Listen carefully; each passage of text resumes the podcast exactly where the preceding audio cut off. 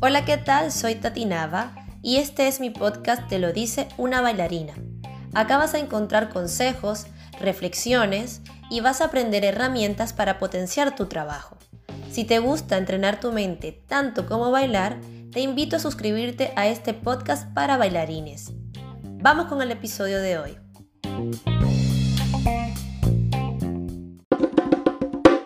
Dar clases de baile es una manera de generar ingresos en el mundo de la danza, pero no siempre es un negocio estable. Como todo emprendimiento, tiene meses altos, meses bajos, y en ocasiones ni siquiera se consolida el proyecto porque no llega a tener receptividad. ¿Le suena familiar? Porque a mí sí. He creado proyectos en los que me ha ido muy bien y me han permitido tener una renta fija, pero también he creado proyectos que no han prendido y he fracasado en el intento. No me avergüenzo en admitirlo, ¿ok? Porque de todos he aprendido lo que funciona y lo que no. Y una de las razones por las que fracasan los proyectos de clases es porque se centran en dar clases entretenidas en vez de dar clases que solucionen un problema o satisfagan una necesidad. Dar clases es ofrecer un servicio y un servicio busca solucionar un problema o satisfacer una necesidad. En este punto quiero hacer una distinción entre clases en academias y formaciones o proyectos de clases particulares. Las clases en academias, no voy a generalizar, pero suceden muchas, ofrecen un espacio de entretenimiento. La gente va a pasarlo bien y no con esto digo que enseñen mal, pero las personas van a eso, a aprender algo entretenido que los desafíe un poquito para irse contentos a casa. En cambio, las formaciones ofrecen un crecimiento a largo plazo. Brindan ese valor agregado además de que la pasan bien. Claramente las personas que se inscriben es porque quieren profundizar en la danza y saben que habrán días que la pasarán genial y otros que no porque el ejercicio no les va a salir. Pero aún así van a seguir asistiendo. Ambos tipos de clases están bien, funcionan porque cubren una necesidad que es la de esparcimiento, pero ofrecen algo diferente. Y como bailarines emprendedores, no podemos competir con academias pero sí podemos ofrecer un valor agregado y solucionar un problema.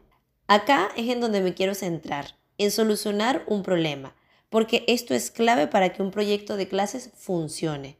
Y un problema puede ser desde que la persona no cuente con el dinero para pagar algo tan costoso o que quiera aprender algo muy específico.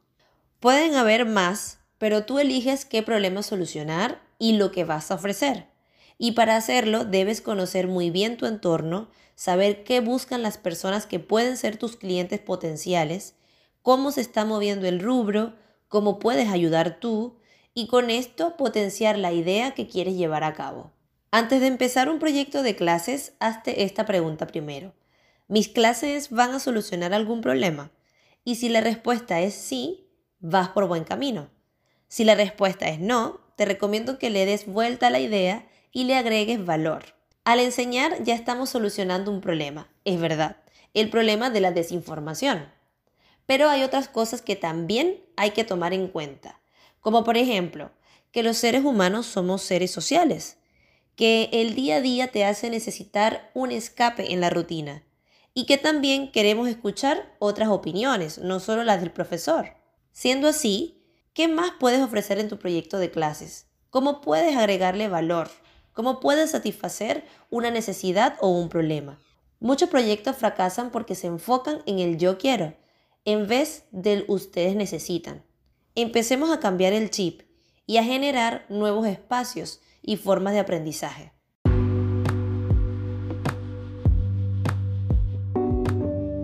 Muchas gracias por escuchar este podcast.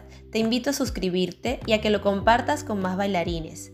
Puedes escucharme en todas las plataformas de audio digitales y también en mi canal de YouTube.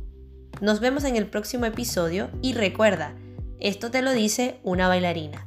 Chau chau.